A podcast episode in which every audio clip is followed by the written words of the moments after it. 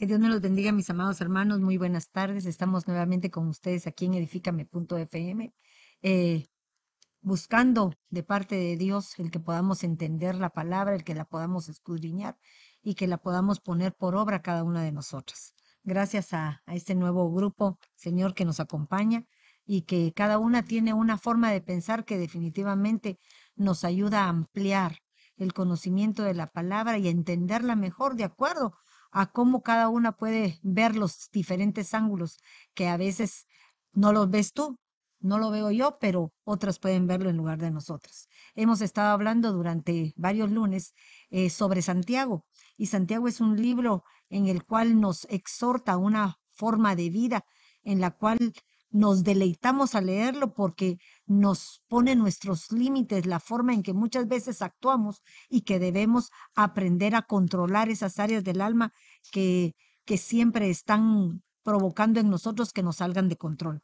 Veía yo que en el capítulo 1 nos habló de la sabiduría de Dios, de que aprendamos a soportar las pruebas, que podamos convertirnos en hacedores de palabra, en el capítulo 2 hemos estado hablando de la amonestación contra la parcialidad. La fe sin obras es muerta y hoy lo sabemos porque entendemos que muchas veces el Señor nos ha puesto en nuestras manos dones, talentos, pero ¿qué hicimos de ellos? Y realmente muchas veces nos privamos de hacer cosas porque no, no encontramos cuál es la capacidad que cada uno tiene pero sigo en el capítulo 3, que creo que es uno de los que más han impactado nuestra vida, que es la lengua, un miembro tan pequeño pero tan destructor, que increíblemente el Señor lo utiliza, lo utiliza y lo pone en un lugar específico de nuestro cuerpo, en la cual lo pone como prisionero de nuestros labios y nuestros dientes, como quien dice, ahí estás atado, pero no nos se da cuenta que en un momento dado es tan fácil que salga a la luz todo lo que hay dentro de cada uno de nosotros, ¿verdad? Y inmediatamente nos lleva a que entendamos que no es lo que hemos aprendido en el mundo, no es la naturaleza que tenemos como, como humanos lo que nos va a llevar a tener una perfecta relación del Señor y que podamos cambiar nuestras deficiencias, sino es alcanzar esa sabiduría de Dios, que es buscar realmente cuál es el objetivo que el Señor tiene para cada uno de nuestras vidas. Pero ahora, ahorita estamos ya en el capítulo 4 en donde se habla de la amistad con el mundo. ¿Y cuántos de nosotros hemos eh, permanecido o seguimos permaneciendo ligado a algunas em, situaciones que nos atraen del mundo, el trabajo, el dinero, nuestras pasiones desenfrenadas que de una u otra manera nos separan de Dios? Pero ahorita nos toca.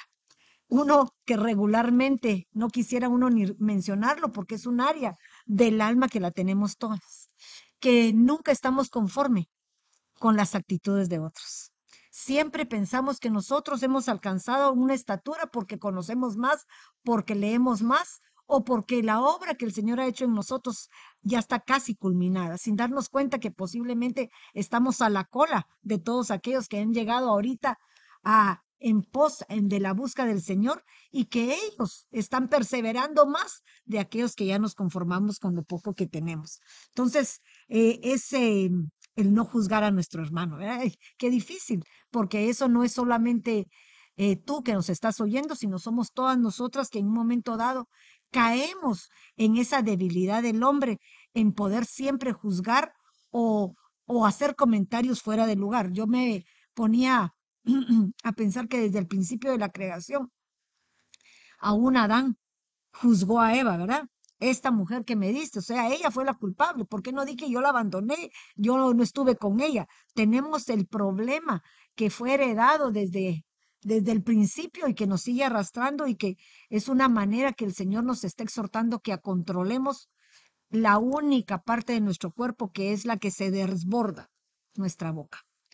Madeline. Gracias, madre. Y es que fíjese que a nosotros, como usted bien dice, nos impactaba mucho porque primero los temas pasan por nosotras, ¿verdad? Al tú estudiar, a leer detenidamente, al empezar a comprender, eh, ya enfocando el lente en esas palabras, te vas dando cuenta que esa confrontación viene primeramente para nosotros, que es un mal común, común tan, tan fácil en el que para nosotras caer en ello. Y veíamos incluso, como usted bien mencionaba anteriormente, en esos capítulos de Santiago, en el 4.1, donde él nos hace una pregunta, ¿verdad? ¿Dónde? ¿De dónde vienen tus pleitos? ¿De dónde vienen los líos entre vosotros? Y él habla de una ley en los miembros, si no es a causa de estas leyes en nuestros miembros y no cabe duda que cuando platicábamos con nuestras hermanas, que comentábamos en el estudio, decíamos, ¿verdad? Cómo este nos ha hecho ya también una ley tan fácil para nosotros de poder emitir un juicio, de poder hablar.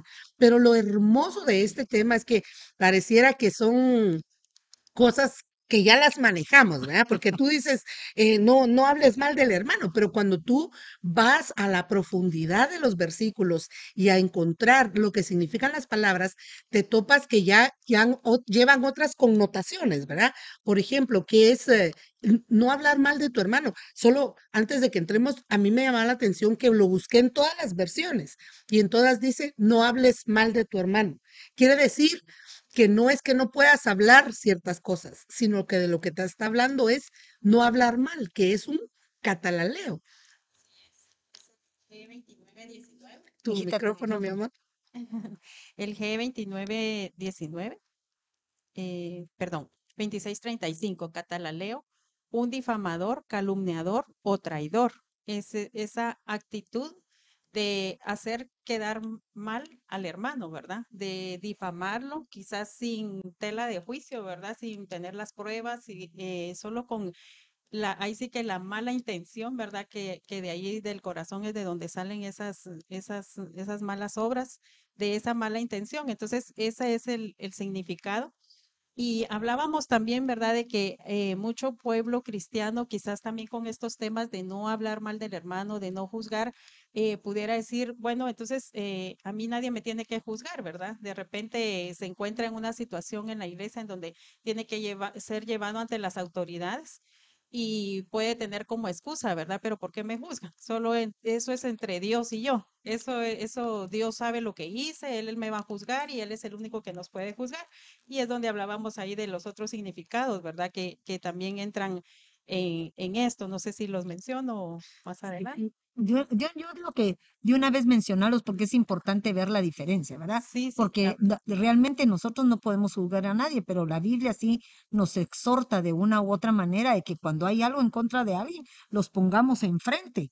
¿Por qué? Porque lo que queremos es solucionar el, el asunto, no es acusar a nadie, sino llegar a la solución para que haya paz entre nosotros, porque estamos bajo una autoridad que es un Dios de paz, que cuando ayer que les mencionaba yo qué significaba ese Dios de paz es la unidad, la unidad que Él nos invoca para que nosotros la persigamos y para que la logremos. Solo puedo ampliar algo, digamos, para eh, dejar claro precisamente por lo que usted dice la importancia de que nosotros conozcamos los significados de las palabras, porque esta es de alguna manera una actitud en nosotros que se convierte en una ley y a mí me llamaba mucho la atención, por ejemplo, cuando en Malaquías el Señor les demanda a ellos y les dice, eh, miren esto, les dicen, Vuestras palabras han sido duras en contra mía, dice el Señor, pero decís, ¿en qué hemos hablado mal de ti? Porque la actitud de ellos no se veían a sí mismos. Entonces, esto es lo que, por eso es que este tema nos tocaba tanto, ¿verdad? Porque son conductas que se vuelven habituales en nosotros, pero no nos damos cuenta de ello, que cuando la palabra dice, tú cataleo en contra de tu hermano, de lo que te estás constituyendo de alguna manera es una especie de traidor, porque ese es el significado de esta palabra en sí. Cuando te dice no hables mal, o sea, no te está diciendo no hables del hermano, sino que no hables mal, no seas traidor con tu hermano. ¿verdad? Por eso es importante ir entendiendo los siguientes eh, eh, las palabras, ¿verdad? Cuando vemos ese catalaleo, pues es, es el significado, ¿verdad? Eh, eh, nos dice un difamador, un calumniador o traidor. Pero más adelante en el verso 11, cuando dice el que habla mal de su hermano o juzga, ese juzga es el 29-19, que es crino. Y ahí es, dice, condenar, castigar, juez, juicio, juzgar. Entonces, podemos ver que es alguien que ya emitió un juicio, ni siquiera eh, eh, le dio oportunidad. Le dio oportunidad que se defendiera o preguntó, interrogó. Y entonces es, eh, tiene mucho que ver con ese, con ese murmurar, ¿verdad? Porque el que murmura ciertamente está diciendo, ah, eh, el hermano, él es esto o esta, y ya le pone ahí sí que una etiqueta, ¿verdad? Sin haber escuchado a lo mejor eh, qué tenía que decir de sus acciones o algo. Pero lo que nos llamaba mucho la atención, ¿verdad? Platicando en 1 Corintios 6.2, cuando el apóstol Pablo nos dice que si nosotros vamos a juzgar ángeles, cómo es que no podemos tener el criterio para juzgar cosas triviales, dice en algunas versiones, ¿verdad? O simples dentro de la iglesia. ¿A qué se refiere eso, verdad? Cuando venimos y, lo que hablábamos, ¿verdad? Eh, hay alguna situación y el apóstol Pablo los, los estaba motivando y exhortando a que no fueran llevados a los juzgados, que no fueran llevados afuera a los tribunales, sino que se juzgara dentro de la iglesia. Pero esa palabra juzgar es la palabra criterion, criterion y es la 2922. Y solo quisiera leerles acá el significado. Dice, conlleva un examen de, eso es de la Strong, conlleva un examen y de donde se desprende el concepto de criterio, como cuando alguien es llevado a juicio a una corte para ser juzgado. Y es ahí en donde se encuentra en 1 Corintios 6.2, ¿verdad? Eh, de lo que hablábamos del apóstol Pablo. Entonces, mencionábamos también que cuando alguien es llevado a juicio, pues se le da la oportunidad de presentar pruebas, de que haya una defensa, que haya un acusador, que haya entonces es todo un juicio completo y no solo emitir la condena. Por eso la palabra catalaleo es condenar, ya de una vez dar el veredicto, ¿verdad? En cambio, este criterio es como examinarlo, discernirlo, eh, eh, ver las pruebas, escuchar las dos partes y eso es lo interesante de la palabra juzgar. Es para que nos demos cuenta que hay momentos que el juzgar de esa manera con un criterio es porque tenemos fundamentos, tenemos pruebas, tenemos situaciones que nos han llevado a determinar determinada eh, actuación de alguien más. Pero muchas veces nos dejamos llevar solamente por lo que vemos y cuando uno habla de ver, quiere decir ver a distancia. Yo puedo ver a una persona allá pegada a la otra y pensar que tal vez están abrazando, pero la realidad es que tal vez una le está ayudando a la otra, pero emitimos un juicio inadecuado por lo que nuestros ojos que tienen, em, cada uno tiene una forma de ver, ¿verdad? Porque podemos ver cosas que tal vez no son reales, pero la percep ese es el punto, la percepción que muchas veces uno ve que no es realmente la impresión que nos están dando. Por eso dice, no hagas cosas buenas que parezcan malas, ni malas que parezcan buenas, ¿verdad? Porque el prejuicio. El prejuicio, porque es un prejuicio. Eh, prejuzgar antes de tiempo, porque no ha llegado a, pero si yo pienso que hay algo mal que voy a hacer, necesitan algo, buscan, necesitan algo, o sea, averiguas antes de poder decir algo más. ¿Tú querías decir algo, Marisol? Yo quería hacer la, yo quería hacer la aportación, pastora, de, del el momento de llegar a juzgar en y menospreciar al hermano, como lo enseña Romanos 14:10, dice, pero tú, ¿por qué juzgas a tu hermano? O también tú, ¿por qué menosprecias a tu hermano? Porque todos compareceremos ante el tribunal de Dios. Entonces, analizándolo yo en la manera que lo, lo entendí, qué tremendo es que de alguna manera nosotros podamos, como lo que usted acaba de decir, tomar un juicio solo por lo que estamos viendo, sin tomar una, sin siquiera imaginar o saber la realidad de lo que está pasando. Entonces entendía yo que más adelante en ese mismo versículo, en ese mismo versículos dice que Jesucristo es, dice, dice la palabra que todos vamos a comparecer delante del tribunal de Dios, de Cristo. Y al hacer nosotros eso, es como estar juzgando al mismo Jesús, porque no tenemos las, ahora sí que la, la, la prueba contundente como para tomar la decisión y emitir ese juicio. Entonces la Biblia nos enseña a Jesucristo es el dador de la ley. Jesucristo es el que nos salva, Jesucristo es el que nos justifica. Entonces, de la manera que, que esto nos hace comprender que es delicado emitir juicios ah, sin, fundamento. sin fundamentos.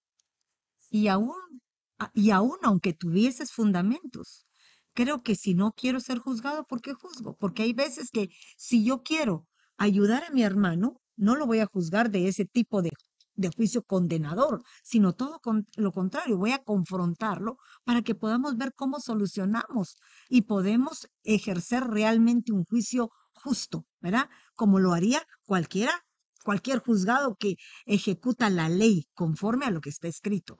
Pero yo quería, ahorita estamos, hemos estado hablando de, de lo que estamos hablando de hablar mal, pero me llamaba la atención porque especifica en ese versículo que es al hermano, al hermano. Y me encantaba porque cuando uno habla del hermano, hay, hay, muchas veces uno dice, mi hermano es el de carne, mi hermano es en Cristo, pero aún nosotros osamos en juzgar a nuestros hermanos carnales como a los que son espirituales. Entonces, ¿qué es lo que nos dice la palabra con respecto a la definición de hermano? Wendy, tú investigaste eso para que nos habléis de eso.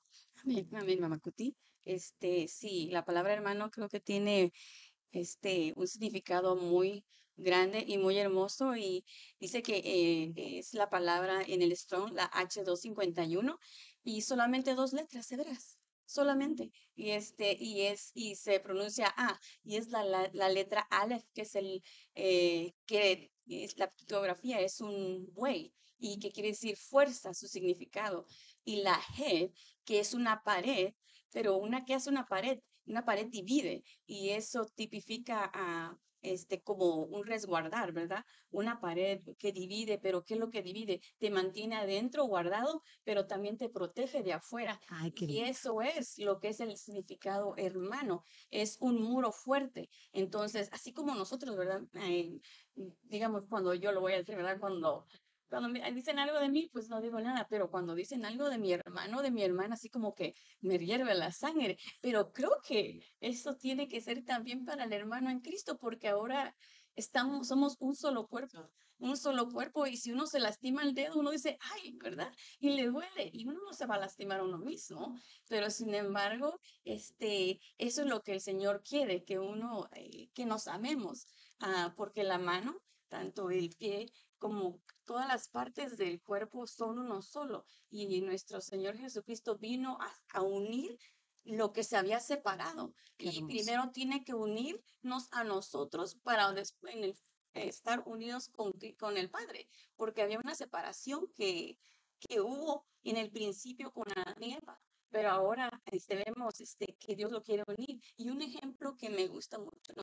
es eh, cómo, cómo tenemos que resguardar el hermano, cómo Jonathan, ¿verdad? Ah, protegió a, a, David, ¿verdad? Cómo lo guardó, cómo le ayudó. Y un ejemplo negativo como Caín, ¿verdad? Hubo envidia, hubo celo, pero los ejemplos que Dios dejó en, en el Antiguo Testamento son para nosotros figura que tenemos que llevar eso a cabo, ser ese muro fuerte para proteger al hermano y no hablar mal, sino al contrario, protegerlo, ¿verdad? Levantarlo, como decía usted, ¿verdad? Estar ahí por el hermano, levantarlo, guardarlo, cuidarlo y proteger sus espaldas cuando él no esté. Y ese es el significado de hermano.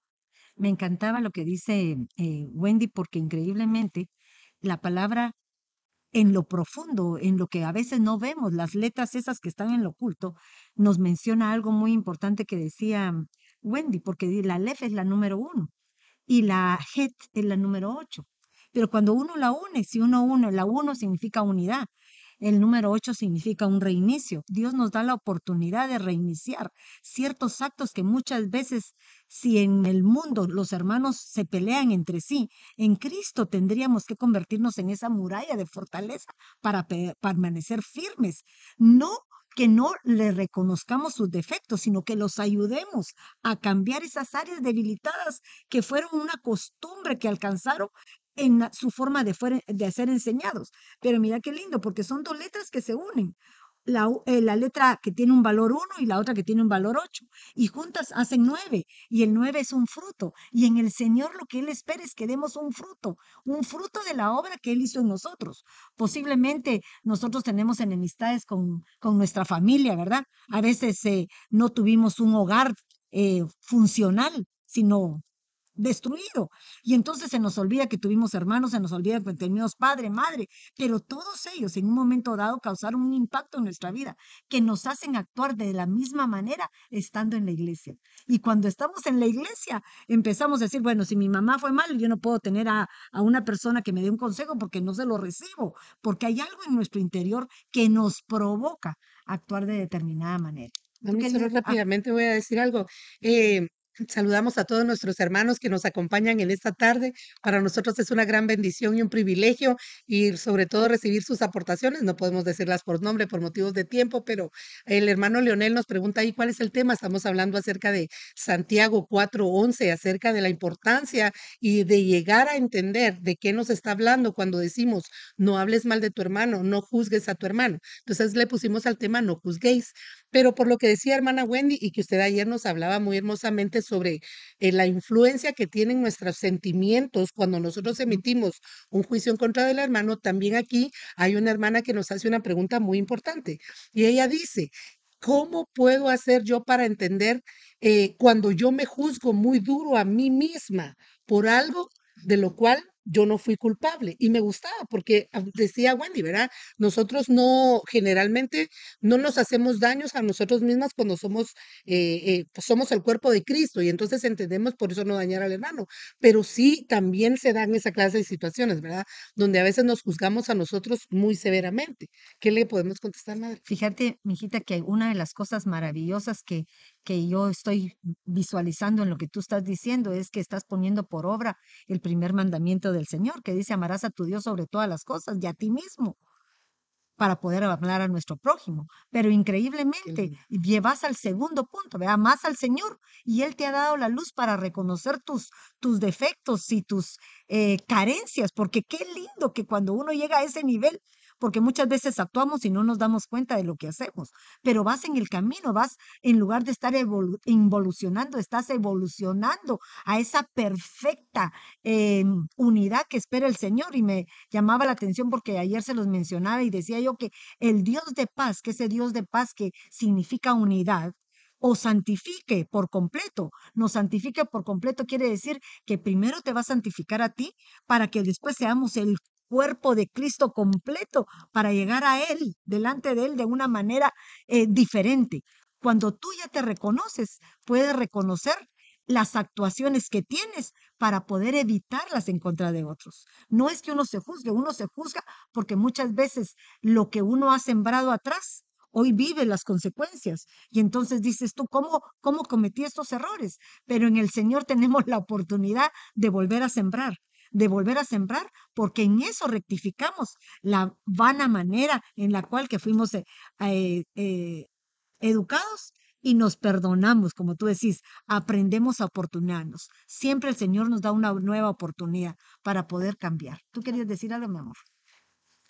Mire qué bonito es esto, ¿no? De esta hermana que está reconociendo, o sea, está está diciendo, o sea, me siento, o sea, se está juzgando ella misma. Aquí Mateo, por ejemplo, 7.1 dice, no juzguéis para que no seáis juzgados.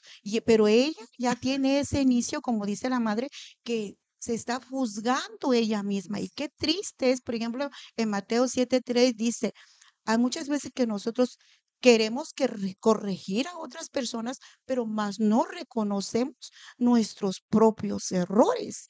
Qué bonito que esta hermana que está reconociendo, está reconociendo y se está juzgando ella misma en los, los errores que cometemos, porque todos cometemos errores, ¿verdad? Y aquí en, en este Mateo 7:3 dice, ah, dice aquí, y porque, ¿por qué miras, dice la mota de que está en el ojo de tu hermano y no te das cuenta la viga que está en tu propio ojo? Que cómo, sí, porque muchas veces somos más fácil de ver los errores de los ojos de otros hermanos y somos incapaces de reconocer nuestros propios errores. Qué hermoso todo, es este todo esto eh, nos lleva a una conclusión, ¿verdad? Que muchas veces el ser humano nace con esa deficiencia en el alma, ¿verdad?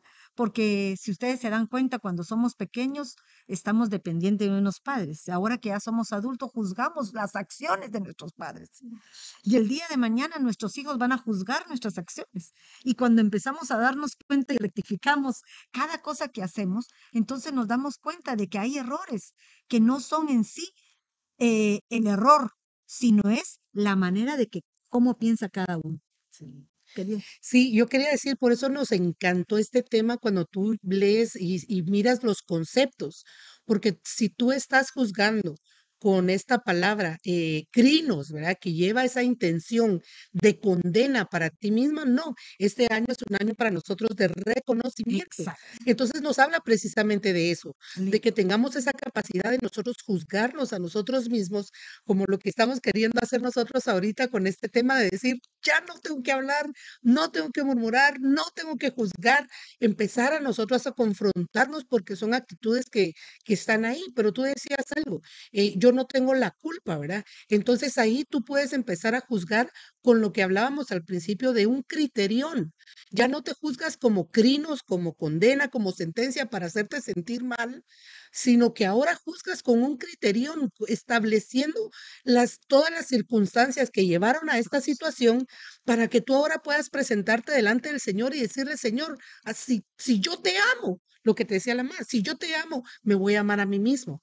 Entonces vas a poder empezar a, a pasar, no es pasarte por alto, ¿verdad? Pero tal vez si necesitas perdonarte a ti mismo en algo que encuentres, que en algo, y, y te aconsejamos, como siempre lo hacemos aquí en la CECER, busca la administración. La administración es una herramienta para nosotros los hijos, es el pan de nosotros. Cuando tú vas, hablas de tu caso, porque eso es lo que se hace en un juicio. En el juicio tú vas delante de alguien y en la multitud de consejeros está la sabiduría. Entonces, cuando tú vienes y te presentas y, y sacas, ¿verdad? Hablas de lo que te aconteció, tal vez alguien te puede ayudar a identificar si de verdad, tal vez en algo sí tuviste que ver, ¿verdad? Sí fue algo que no te, que pasaste por alto de ti y por eso de alguna manera tu conciencia te redarguye, porque eso también puede suceder, ¿verdad? Que nosotros no, no, no vemos lo que hicimos, pero nuestro consejo es busca la administración, vas a darte cuenta que eh, ahí vas a encontrar esa libertad para tu alma, en donde puedas perdonarte a ti misma. Fíjate que se me venía a mí lo que tú mencionabas porque decía que ella no, no, se, no, era, no era culpable, que ella Ujú. se reconocía, pero no era culpable. Muchas veces nuestras acciones son el resultado de lo que hemos vivido. Entonces uno reacciona de acuerdo de lo que vivió para no ser herido nuevamente. Total. Entonces es cierto, no somos culpables, pero el Señor nos pone en determinados eh, momentos en nuestra vida para que podamos superar esas pruebas y demostrar lo que realmente hay dentro de cada uno de nosotros, ¿verdad? Que tenemos que pelear contra todo aquello que vivimos. ¿Por qué nos tiene el Señor hasta ahorita donde estamos? Porque Él sabe la capacidad que tenemos. Nos puede decir, hey, cállate la boca, ya no más hablar, porque el hablar demasiado, por ejemplo, que nos está hablando aquí de, de nuestra lengua, porque ahí es donde pecamos. No pecamos en ver, en actuar, sino pecamos en nuestro hablar, porque el juzgar interviene en nuestra boca, ¿verdad? Interviene en nuestra boca. Entonces vamos a juzgar de acuerdo a lo que hemos vivido, a cómo hemos sido tratados. Entonces, si yo fui tratada mal, yo trato mal. No, no, no, no, no. El, el asunto es que si ya Dios hizo una obra en ti, empezamos a cambiar. Entonces, lo que me hicieron, eso me va a hacer fuerte a mí, pero para ayudar a otro y en eso disminuyo esa carga que muchas veces nos mantiene con el acusador detrás de nosotros. Eso quería aportar justamente el acusador, porque quizás se puede también abrir una puerta al acusador, ¿verdad? La falta de perdón a uno mismo, se le está abriendo la puerta a que el enemigo esté quizás lanzando dardos, es, hiciste y en tal momento y te recordás. Y, entonces viene siempre y como ese juicio tal vez no se terminó, ¿verdad? Porque no se fue a ministrar, porque no fue eh, eh, llevado delante de Dios para que hubiera una defensa y hubiera la misericordia en un, en un juicio, ¿verdad? Entonces está ahí como esa puerta abierta a que el acusador esté acusando constantemente. ¿Tú querías decir algo, Marisol? Tú, Wendy. Yo solamente quería de lo que estábamos hablando del hermano. Hay un versículo que dice en Mateo 12:50, dice, porque cualquiera que hace la voluntad de mi Padre que está en los cielos, ese es mi hermano y mi hermana y mi madre. Y qué hermoso, ¿verdad? Porque aún el Señor nos está diciendo, ¿verdad? Esos son mis hermanos, lo que hace la voluntad de mi Padre. Ah, entonces, lo que quiere decir, eh, me llevó a Mateo 22, 26, 20, 36. Y usted hablaba, Mamá Cuti, este fin de semana, el domingo, acerca de amarás al Señor. Dice, ah, pero empieza en el 36. Maestro, ¿cuál es el gran mandamiento de la ley? Y dice, y él dijo, amarás al Señor tu Dios con todo tu corazón, con toda tu alma y con toda tu mente. Y el segundo dice, este es el grande y el primer mandamiento y el segundo es semejante a ese. Mire, lo puso el Señor semejante. Semejante es igual. Dice, llamarás a tu prójimo como a ti mismo. Qué hermoso, porque si amamos a Dios, y aún dice la palabra, aquel que no vemos, ¿verdad? Tenemos que hablar, entonces, al que vemos, porque bueno, la palabra dice, si no amas a tu hermano que ves, ¿cómo vas a amar al que no ves? Entonces, de verdad, esta es, esta es la voluntad que, que Dios quiere, ¿verdad? Amar a Dios, pero también amar al prójimo, al que ves, ¿verdad? Este, y eso, no sé lo que, algo también la hermana Sí. decía. Me recordaba de ese versículo de Proverbios 31.8, donde dice, abre la boca en favor del mundo, sostén la causa de todos los desamparados, pero hay unas versiones que dice, habla por el que no puede hablar, habla por el que, por el, perdón, ah, por el mudo. Entonces, eh, el apóstol Sergio nos enseñaba en una ocasión, ¿verdad? Que muchas veces se está hablando, se está comentando, pero no está presente, ¿verdad? Está en, en ese, en ese momento es como el mudo, ¿verdad? El que no puede hablar. ¿Por qué no puede hablar? Porque no está presente.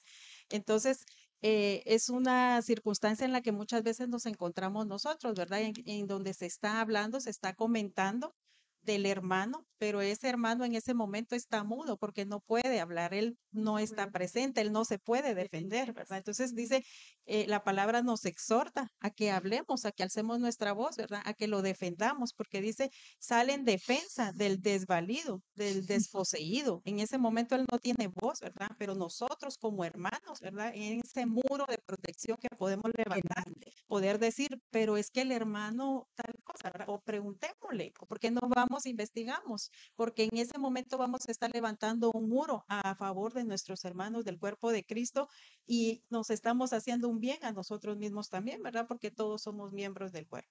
Y fíjate que qué hermoso, porque muchas veces juzgamos en las debilidades de otros, pero para eso estamos los hermanos, ¿verdad? Para que no solamente juzguemos por sus debilidades, sino también valoremos sus capacidades, porque a veces es increíble que el ser humano tiende a ver todo lo malo, pero nunca vemos que son mayores las cosas buenas que una persona hace. Vemos tal vez a aquella jovencita que es coquetona, pero no vemos toda su responsabilidad en meterse al Señor. Cosas vanas que muchas veces el ojo quiere ver sin darnos cuenta que eso delante del Señor no hay. Porque si el Señor no nos juzga, ¿por qué somos nosotros juzgadores, verdad? Yo les mencionaba que me, impre- me impresionaba cómo el Señor habla de Job, cómo Él lo cataloga. Mi siervo Job lo ama, Él tiene misericordia. Él no dijo, eh, Satanás, ya le vistes cómo es de altivo, ya le vistes, mira cómo mira con sus ojos. No, él le dijo lo bueno, porque es lo que tenemos que hacer, aquel que se convierte en ese muro de protección, de no juzgar al otro, buscar cómo rescato aquello que en un momento dado está decayendo. Mire qué bonito este comentario que nos hace la hermana Anita. Saludos. Dice, el juzgar a otro, al juzgar a otro, nos hacemos más, no hacemos más que señalar en ellos aquello que no nos gusta de nosotros mismos o encubrir nuestro sentimiento de inferioridad tras una máscara. Muy acertado comentario, porque verdaderamente muchas veces cuando estás juzgando algo de una manera tan severa en contra de alguien, puede ser que estás eh, eh, queriendo ocultar tus propias debilidades, ¿verdad? Sí, pero mira, me llamaba la atención una, eh, Ingrid, tal vez tú me la puedes leer, a Jackie Fajar- Fajardo.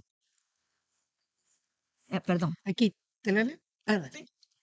Sí, es que dice, se mira cubierto. Dice, va. bendiciones, tengo una pregunta. Mi tía todo el tiempo anda diciéndole a mi mamá que a mi, herm- a mi mamá, dice, pero dice que es Mi mamá. pecado usar pantalones y se maquilla. Mi mamá es ebenecer, pero mi tía es pentecostal. ¿Qué puedo hacer? Mira, una de las cosas que aún Santiago nos eh, exhorta es que no contendamos, ¿verdad? Porque definitivamente cada quien tiene que respetar el convencimiento de lo que la palabra ha hecho en ellos cuando se convierte en un rema. Desde mucho antes, en la ignorancia, nosotros nos dejábamos llevar por la ley. La ley que me refiero al conocimiento de lo escrito, pero nunca poníamos en obra lo que realmente está escrito. Y no es lo superficial lo que realmente el Señor valora, sino es lo que hay dentro de nuestros corazones, ¿verdad? Porque yo me puedo poner todo el tiempo faldas, todo el tiempo me puedo tapar hasta aquí, pero mis pensamientos pueden ser pecaminosos, odiosos, altaneros, adúlteros, lujuriosos, y no nos damos cuenta que el día de mañana el Señor me va a juzgar no por lo que tengo afuera, sino por lo que soy de adentro. Y hermana Minerva había estudiado eso, ¿verdad? No, ay, perdón. Perdón, perdón. Eh, San Juan eh, ah, 7:24 dice, madre, dice, no juzguéis por apariencia, Ah, sino hermoso. juzga con juicio justo. Es lo que usted está diciendo, ¿verdad? Me, me De nada nos sirve traer una blusa hasta arriba, pero que hay en lo profundo de nosotros, Y porque eso nada más es por apariencia. Y qué lindo lo que estás diciendo, porque se recordarán que ayer estábamos comentando este tema y hablábamos que muchas veces no solamente por las cosas eh, materiales juzgamos, sino juzgamos aún por nuestras actitudes o cómo vemos a las personas. Ay, aquella es enojada, aquella es brava, aquella es orgullosa, aquella es... O sea, empezamos a dictaminar juicios sin fundamento, porque no conocemos a las personas. Y muchas veces nos, eh, nos choca el impacto que nos provoca, que, pero si nosotros estamos en Cristo, Cristo es amor. Y ese amor tiene que fluir para nosotros para aprender a amar a nuestros hermanos a pesar de las situaciones que vean. ¿Tú querías decir algo más? Sí, madre, yo creo que eso es algo que constantemente ah, pasa, ¿no? No solamente aquí en la iglesia, sino afuera también, ¿verdad? Que, que ahí es de que nosotros juzgamos sin conocer primero, sin tratar a la persona primero, sino por la apariencia. Algo que estábamos comentando entre las hermanas, ¿verdad? Que al simplemente ver el rostro de una persona, ya juzgas de que es una persona enojada. Ya buscas una persona que porque tiene un mal carácter, solamente por la apariencia, muchas veces somos rechazados. Platicábamos, yo creo que aquí estamos cometiendo lo que hemos vivido. Lo comentábamos respecto a la hermana Marisol, que es un testimonio vivo, ¿verdad? Porque lo ha vivido y porque yo también cometí el error de juzgarla sin haberla tratado. ¿Verdad? Entonces, por la apariencia de ella, que yo la veía una persona muy enojada y muy caliente. Decía yo, ay, no, ni me le acerco a esa hermana porque se ve que tiene un carácter tremendo, ¿verdad? Pero ya conforme uno tratando a la persona, no es la apariencia física, sino qué es lo que hay dentro del corazón de esa persona. Es lo que estamos aprendiendo, ¿verdad? De verdad que la palabra nos confronta, nos confronta porque yo le platicaba a la hermana que Dios no se equivoca lo que, lo que nos, es- nos está hablando, al mismo tiempo nos los está aplicando. ¿Verdad? Qué hermoso es Y por lo la que palabra de comentaba Dios. Elvita y lo amén. que usted dice, nos decía también ayer, ¿verdad? Cuando a veces tenemos esa actitud, esa conducta, es porque somos nosotros, ¿verdad? Los que nos hacemos de alguna manera afuera al, al juzgar, solo porque, por lo que vemos. Pero a mí me gustaba porque en Santiago 4.11, la continuación es, es esta, el que juzga a su hermano habla mal de la ley. Y en ese, en ese versículo que usted leyó eh, de Juan, antes de que él les dice, no juzgue por la apariencia, él les dice, y si para no violar la ley de Moisés un hombre recibe la circuncisión en el día de reposo, ¿por qué estáis enojados conmigo? Porque sané a un, por completo a un hombre en el día de reposo. No juzguéis por la apariencia, sino juzgad con juicio justo. Entonces vemos ese vínculo que se hace, ¿verdad? Entre juzgar al hermano, entre juzgar una apariencia y por qué Santiago nos está diciendo que al caer en esta actitud estamos juzgando la ley, ¿verdad? Es algo eh, eh, de verdad bien, bien lindo. Dice aquí, Hay una de Úrsula Gómez, haceme favor de, dice, hacer mis hijos, no, hace mis hijos no son cristianos. Ah, mis hijos no son cristianos, pero yo sí. Mi esposo falleció hace poco y nos han juzgado porque él era cristiano, pero dejó de congregarse. Y les hacen comentarios feos a ellos, algunos hermanos. Miren, muchas veces Dios nos confronta aún con los mismos de nuestra propia casa, porque estoy hablando de casa a nivel de familia o a nivel de iglesia. Porque nos juzga el por qué no fuimos, el por qué no vamos, el por qué hicimos esto, el por qué no hicimos esto. Y la realidad, nosotros tendríamos que estar de acuerdo con lo que está escrito en la palabra, que nadie te juzgue, ¿verdad? Sino que juzguémonos nosotros mismos para que nadie pueda juzgarte, para que nadie pueda juzgarte.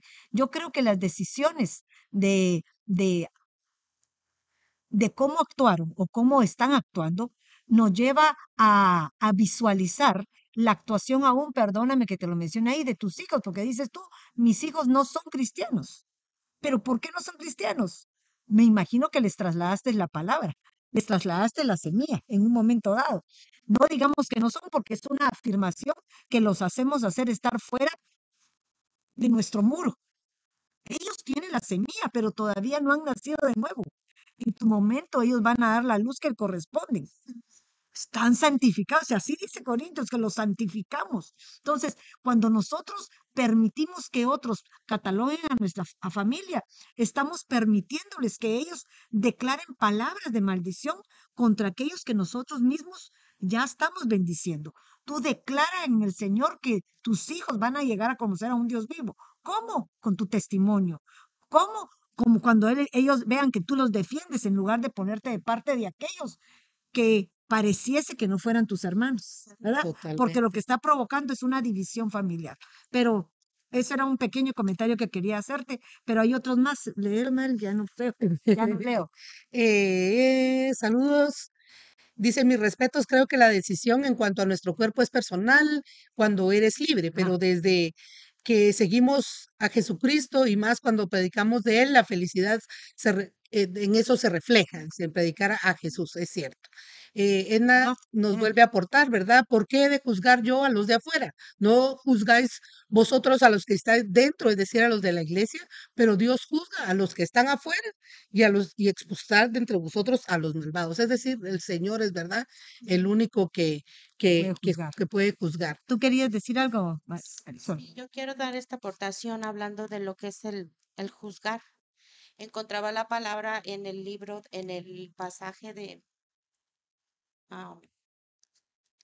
Santiago 4:12, donde dice que el único que juzga es Dios. Dice, criticar la ley y pretender tomar el lugar de Dios eh, con presunción es querer promulgar una nueva ley. Y el único legislador y dador de la ley es Dios. Entonces es ahí donde creo yo que no corresponde a nadie tomar la actitud de juez como en este caso de la hermana, que eh, permita que las familiares o los, las personas que están tomando ciertas acusaciones en contra de sus hijos, ella lo permita. ¿Por qué? Porque a las finales el que la va a juzgar, va a juzgar tanto a, a sus hijos porque en un momento dado llegan a ser adultos y si, como usted dice, tienen la semilla de parte del Señor, ellos en su tiempo, Dios van a, tomar cuenta con ellos y, y, la hermana de igual manera. So, entonces ahora lo que ella debe de hacer en este caso, lo veo yo, es pues creerle a Dios, como usted lo acaba de mencionar, la promesa la tiene y, y no permitir que eso la afecte y, y, abrir, en este caso, puertas para recibir palabras que no provienen de Dios. Porque a las finales, el, el dador de la ley, el que juzga, es el Señor. Y es ahí donde veo yo que no podemos permitir ni, ni permitir que otras personas tomen esas, situaciones en contra de nosotros y, y, nosotros de igual manera, a tomar el lugar que no nos corresponde. Totalmente. Entonces. ¿Tú querías decir algo, bueno? Sí, ah, yo quería, a lo que estaba hablando la hermana y de lo que se está hablando del juicio, me encantó. Quería compartir este Santiago 2.13 que dice, porque el juicio será sin misericordia para aquel que no ha mostrado misericordia. La misericordia triunfa sobre el juicio. Y me encantó esto porque los escribas, ¿verdad? Los, ah, los fariseos, ellos juzgaban para condenar, pero vino nuestro Señor Jesucristo y Él juzga con amor, este, y Él, este, ah, eso quiere decir, lo que yo puedo entender que ese es el poder de la fe, aquel era el poder de la ley, ¿verdad? Él condenaba, pero el poder de la fe, tú crees en, el Señor Jesucristo y este, y este, Él nos perdona y lo que quiere compartir dice, en Romanos 13:10 que el amor no hace mal al prójimo, por tanto, el amor es el cumplimiento de la ley. Entonces, qué hermoso porque ah, está el pacto de la ley, pero está el pacto de la fe que es nuestro Señor Jesús, que con la sangre de Cristo, Él trajo, descendió misericordia. Eh, eh, me encantó porque en el principio el Señor escribió la ley con el dedo y él, eh, eh, pero la ley era para que vieran su pecado, pero no funcionó en ellos. Pero vino nuestro Señor Jesús y cuando se estaba juzgando a la mujer, ¿verdad? En adulterio y los, los fariseos la apuntaban, ¿verdad? Y la juzgaban, pero dijo, cualquiera que esté libre de pecado, tire la primera piedra, pero no había ni uno. Pero el dedo del Señor se agachó y empezó a escribir en la tierra. Hermoso. el dedo de Dios es el mal- mandamiento, la ley que traía juicio, pero aquí el dedo de nuestro Señor Jesucristo en la tierra trajo misericordia, porque la Ah, misericordia, Él era el mismo. Qué hermoso.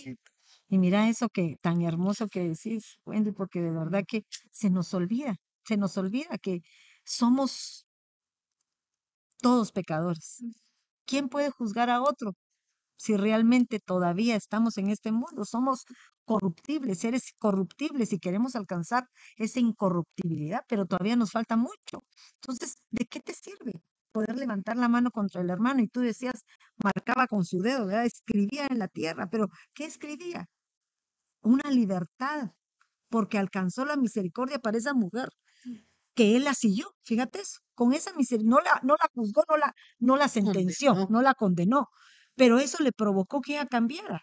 Y entonces cuando nosotros le damos oportunidad a aquel pecador que salga, porque fíjate que no te está diciendo que se le dé la oportunidad solo a aquel que está en Cristo, no, tenemos que darle la oportunidad a aquel que está afuera para que llegue a los caminos de Cristo, porque esta mujer era una pecadora de afuera, estaba enfrente de aquellos que sabían de la palabra. Pero muchas veces se nos olvida. Yo me recuerdo en un pasaje en la Biblia en donde habla de aquel hombre que debía a, de- tenía una gran deuda, ¿se recuerdan? Entonces fíjate que él quiso misericordia para él mismo, porque muchas veces así somos los cristianos, queremos misericordia para nosotros mismos y le fue perdonada su deuda. Se lo quitó todo, claro que sí, lloró, clamó, pero de igual manera no pudo tomar esa misma acción cuando se le dio a otro. Entonces, ¿quién era más pecador? ¿Uno o el otro? Los dos eran igual. Y tal vez la deuda del otro era más pequeña. Y al que más se le perdonó, diría, es el que más amó. Pero aquí pareciera lo, contrario. A este se le perdonó mucho y fue el que menospreció a aquel que tenía poco. Y es tan hermoso esto, porque cuando usted hablaba acerca de, de, de esa actitud, ¿verdad? Lo triste es que vemos, digamos, lo que nos decía la hermana Úrsula, de los mismos de la iglesia, o lo que nos decía la hermana Jackie, ¿verdad? Los mismos de mi familia. O sea, lo triste es que en el final de los tiempos nosotros estamos hablando al mismo cuerpo de Cristo, no estamos hablando a los de afuera, sino Sí. esa actitud que hay entre nosotros. Y lo que usted decía en Romanos 14:10 dice, pero tú, ¿por qué juzgas a tu hermano? Y hablábamos eh, cómo es de lindo cuando la palabra te hace preguntas, ¿verdad? Porque es una confrontación para ti mismo, para que tú te contestes. Pero tú, ¿por qué juzgas a tu hermano? O también tú, ¿por qué menosprecias a tu hermano? Porque todos compareceremos ante el tribunal de Dios. Entonces, lo que, las, lo que a veces no nos damos cuenta, digamos, en el caso también eh, de estos hermanos, es que esta actitud es una actitud farisaica, en realidad, ¿verdad? Y claro que entendemos también que dentro de la iglesia sabemos que hay trigo, que hay cizaña, que a veces hay algunos que, pues, esa es su labor, ¿verdad? Pulirse para que ver cuál va a ser tu reacción, Sí. que quieren sacar de ti, ¿verdad? Tal vez una reacción negativa y todo. Bendícelos, bendícelos y que ya ellos eh, eh, se entregarán sus cuentas delante del Señor en ese juicio, ¿verdad? Pero tu actitud va a ser esa la correcta. Y en este caso, yo me imagino como madre, ¿verdad? Lo difícil que es para nosotros tener que ministrar a los hermanos, porque usted decía, no permitas, pero a veces no nos da tiempo ni siquiera de no permitir, porque agarran a tu hijo a la vuelta de la esquina y tú tal vez ya ni pudiste hacer nada. Solo te toca aplicar el bálsamo, ¿verdad? Porque muchas veces esas son las estrategias del enemigo. Si ellos están alejados con esto, ¿qué está buscando el enemigo? Alejarlos más, sacarlos por completo, ¿verdad? Y tú ya no pudiste hacer nada, porque son nosotros los que están contribuyendo, pero la oración de una madre, el poder de la palabra de una madre en decirle, hijo, enséñale con tu testimonio, ¿verdad? Que tú los vas a bendecir. Yo los bendigo en el nombre de Jesús. No te preocupes, la palabra dice que cada quien entregará sus cuentas. Nosotros entregáramos por esto de Romanos que estamos leyendo.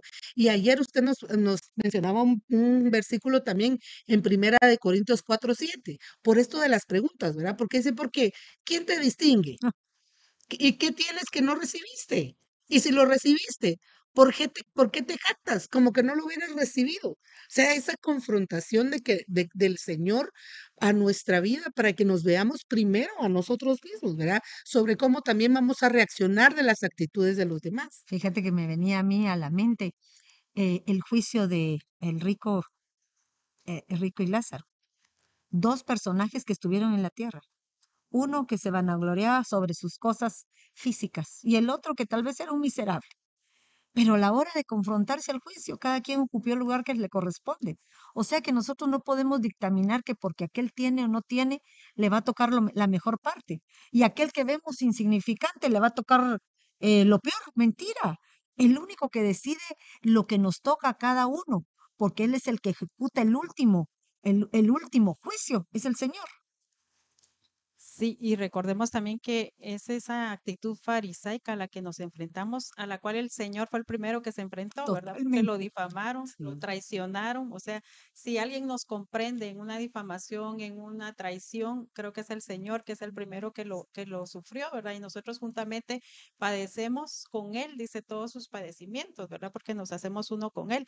Y esa, esa actitud farisaica, eh, yo leí acá en Lucas 18:11, dice el fariseo puesto en pie oraba, o sea, dirigiéndose a Dios, ¿verdad? Sí. Y, y de pie, ni siquiera, ese es- quiere decir una actitud, yo estoy para sí de esta manera. Dios, te doy gracias porque no soy como los demás hombres, estafadores, injustos, adúlteros, ni aún como este recaudador de impuestos, ¿verdad? Entonces, es esa actitud de, de la persona que acusa y que piensa que él es mejor y que puede delante de Dios demostrar, ¿verdad?, su justicia.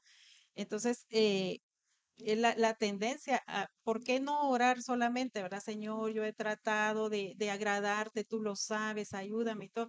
No, sino que también comparándose, ¿verdad? Pero bien demás. de un menosprecio al otro, ¿verdad? No, no soy como estos, ¿verdad? No- entonces, ¿qué oración es esa, verdad? ¿Qué actitud es esa a la que a muchas veces eh, nos enfrentamos, ¿verdad? Una actitud farisaica.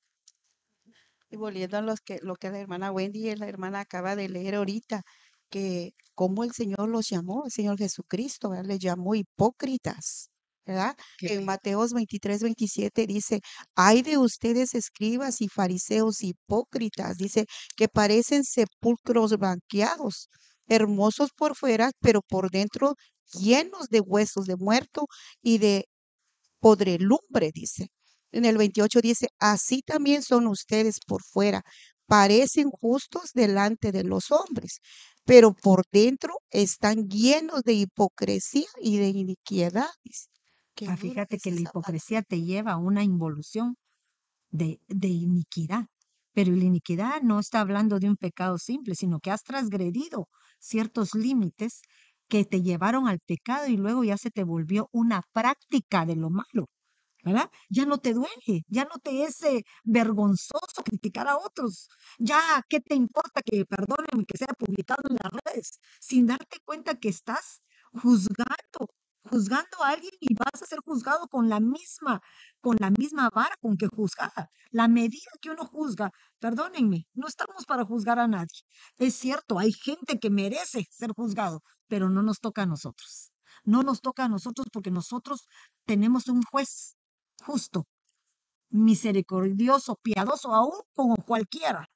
Si en la cruz le dio la oportunidad al ladrón, y uno dice, pero ¿por qué, Señor? ¿Por qué, Señor, le diste la oportunidad a él solo? Hoy estarás conmigo en el paraíso.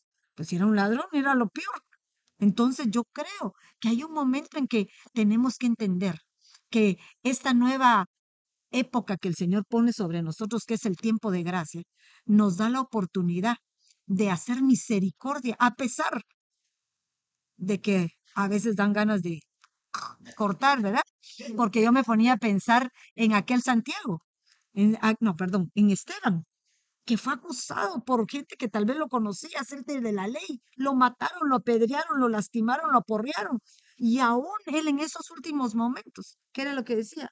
Señor, perdónalos, porque no saben lo que hacen. Ahora, eso es lo que tenemos que hacer nosotros, perdonar a aquellos que juzgan inadecuadamente y que el Señor tenga misericordia, porque tarde o temprano el juicio viene sobre cada uno de nosotros. Eso, porque no hemos dimensionado, nos dice, nos dice la hermana Abigail, Erika Abigail, dice, por lo cual no tienes excusa, oh hombre, quien quiera que seas tú que juzgas, pues al juzgar a otros, a ti mismo te condenas, porque tú que juzgas practicas las mismas cosas. Y por eso me gustaba algo que tenía la hermana también Marisol. ¿Se acuerda que usted ponía en sus notas? El juzgar a alguien deliberadamente es un mal mayor para el que juzga, no para el que está siendo juzgado, sino el que está emitiendo el juicio, porque usted nos hablaba de, de María y Arán. Consecuencia que ellos, El... eh, eh, ay, perdón. En consecuencia que ellos obtuvieron al, al, al juzgar a Moisés por el hecho de que él decidió tomar una mujer cusita, o sea, quizás de no su, de su una misma raza. de su misma raza. Entonces, eh, la, la consecuencia de María fue inmediata porque po- eh, le cayó lepra y de alguna manera por esa causa aún el, la el mismo pueblo no pudo salir Se ese mismo día y se detuvo. Entonces digo yo que qué importante es cuando querer tomar un juicio, emitir un juicio en contra de, cuando, o sea, aplicarlo, pensar, ¿seré yo que estoy de igual manera? en, quería hacer la aportación de, de Romanos 14, 12, dice, de modo que cada uno de nosotros dará a Dios cuenta de sí mismo. Mm. Entonces es ahí donde creo yo y, y pienso, digo, ¿cómo emitir un juicio a la ligera queriendo tomar una posición que no nos corresponde? Estoy, eh, un día seré yo juzgada. Quizás no soy, por ejemplo, que me ponía yo a pensar, cuando una persona puede juzgar a alguien por una imaginación, ok, esa mujer es una ladrona. Sí. Yo no soy ladrona, pero por el hecho de juzgarla como ladrona, a mí me van a juzgar como ladrona, o póngale el título que quiera. Entonces es ahí donde pienso y digo, de modo que cada uno de nosotros dice, daremos cuentas a Dios de uno mismo. Y fíjate que increíblemente yo me ponía a pensar qué fácil, ¿verdad? Porque es fácil, es fácil juzgar, sin darnos cuenta que el día de mañana Dios nos va a poner en ese misma, en ese en las mismas situaciones, porque el enemigo es astuto, que él conoce nuestras debilidades, él sabe dónde podemos fallar. Y entonces nos juzga, qué bueno, pues vamos a ser juzgados, vamos a pasar por la prueba y primero a Dios salguemos victoriosos. Pero se me venía a mí a mi, a mi mente, ¿y qué pasa si juzgamos, actuamos de una manera tan maligna como lo hacemos y no nos damos cuenta que al final del camino no somos hijos, sino somos cizaña? Porque así dice la palabra, que al hijo se le corrige, pero ¿y el que no es? Dice, todo le va bien. ¿Cómo le va todo bien? Tiene todas las riquezas que necesita, tiene un hogar perfecto, está viviendo su, la plenitud de su vida, pero yo me preocuparía. ¿Por qué todo está bien y no, no veo nada malo? ¿No será que me está diciendo, bueno, tu castigo no es ahorita, sino es hasta el final del camino? Qué difícil, ¿verdad? ¿Qué ibas a decir? Sí, eh, recordar también, ¿verdad? Cuando el apóstol Pablo perseguía, bueno, él era Saulo en ese tiempo, pero perseguía a la iglesia. Dice que los arrastraba, Mm, los, en- los encarcelaba, pero cuando él tiene un encuentro con el Señor, ¿verdad? El Señor dice, caí al suelo y oí una voz que me decía, Saulo, Saulo, ¿por qué me persigues? Y respondí, ¿quién eres, Señor? Y él me dijo, yo soy Jesús el Nazareno a quien tú persigues. Entonces, tener el cuidado a quién estamos condenando, a quién estamos persiguiendo. me, me encantaba esto porque, mira, él en un momento dado no se daba cuenta qué era lo que hacía. Él no se daba cuenta, pero hay un momento en que ya reacciona, ¿verdad? Reacciona. Y entonces ya el Señor lo confrontó. Ya el Señor le abrió sus ojos espirituales, ya el Señor lo llenó de esa luz que le hacía falta. Entonces yo me pongo a pensar, el que juzga es que no ha llegado a una plenitud. Alas. ¿verdad? No ha llegado a una plenitud porque todavía no. Porque este hombre, Pablo, mira lo que dice en 1 Corintios eh, 15, 9, dice, ¿por qué? Yo soy el más insignificante. No soy digno de ser llamado apóstol. Él reconoce todas sus desgracias, podríamos decir. Y en primera de Tito 3, eh, de, primera de Tito 1, 13 dice, aún habiendo sido yo antes blasfemo, bla- blasfemo, perseguidor, agresor, sin embargo, se me mostró misericordia porque lo hice por ignorancia y en incredulidad. Hay muchos que no se dan cuenta de ese mal que llega. Si tú ya tienes el conocimiento de Cristo, creo que ya estamos alumbrados porque la luz está dentro de nosotros. Pero si todavía no, yo me recuerdo Pablo, él mataba. Pero cuando el Señor le puso esa ceguera y luego le abrió tan despacito, ¿verdad? Porque dice que le puso unas como escamas, como que dice, te lo vas quitando poco a poquito porque no sinta la luz que te, te atonte. Me, me lo imagino ya en pocas palabras. Pero hay un momento en que tenemos que darnos cuenta que ¿Qué me, qué me saco con juzgar? Y si realmente es culpable la persona, ¿quién eres tú para juzgarla? ¿Va a juzgarle el Señor? Sí. Si tiene un problema con la ley, la va a juzgar la ley. La ley tarde o temprano va a caer sobre ti. Porque lo que siembras, cosechas. Y mami, ya para cerrar, porque Ay, se nos fue el tiempo exageradamente, ¿verdad? Queríamos, eh, terminábamos con este versículo de Primera de Corintios 2.5, en donde dice que el que es espiritual juzga todas las cosas, pero él no es juzgado por nadie, ¿verdad? Pero esa palabra es lo que hablábamos al principio, ese anacrino, ese juicio con criterio. Pero mire qué lindo, porque nos hace aquí una aportación la pastora Ivonne Pineda, no sé si es la pastora Ivonne, pero Sí. si ya le mandamos saludos. Dice, ahora pues, ninguna condenación hay para los que están en Cristo Jesús, los que andan con los que andan, los que no andan conforme a la carne, sino conforme al Espíritu, porque la ley del Espíritu de vida en Cristo Jesús me ha librado de la ley de pecado y de la muerte. Romanos 8, 1, Ah, 2. Pero mira, eso, concuerda con lo que dice este hermano, hermano Natanael Ramos, que dice, ¿cómo te sientes? ¿Limpio para predicar? Hazlo. Y cuando te presentes ante Jesucristo, Él desnudará y escudriñará. Tus pensamientos. Así que si el misterio, ¿cómo? A ver, lee. Así que si en el, que si en el ministerio tu vida es de ejemplo, no te preocupes del qué dirán.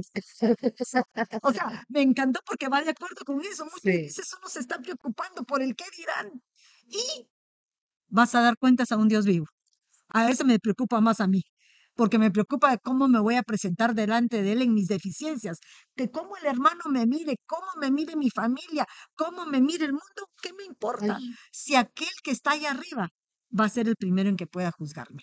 apache aquí.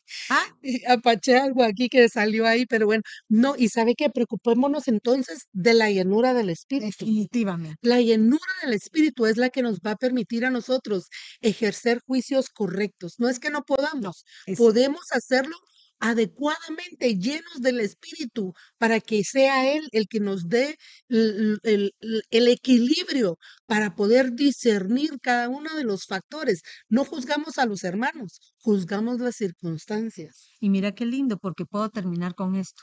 Si tú estás pasando por ese tipo de situaciones que alguien te juzga, tu mejor medicina es bendecirlos y amarlos y decirle al Señor, perdónalos.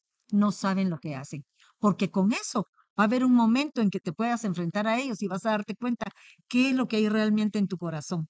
¿Los puedes perdonar realmente? Sí, los puedes perdonar, porque la ley de Cristo está dentro de ti y esa ley es el perfecto amor que echa fuera todo temor. Que Dios me los bendiga y que pasen muy feliz noche. Hasta el próximo lunes.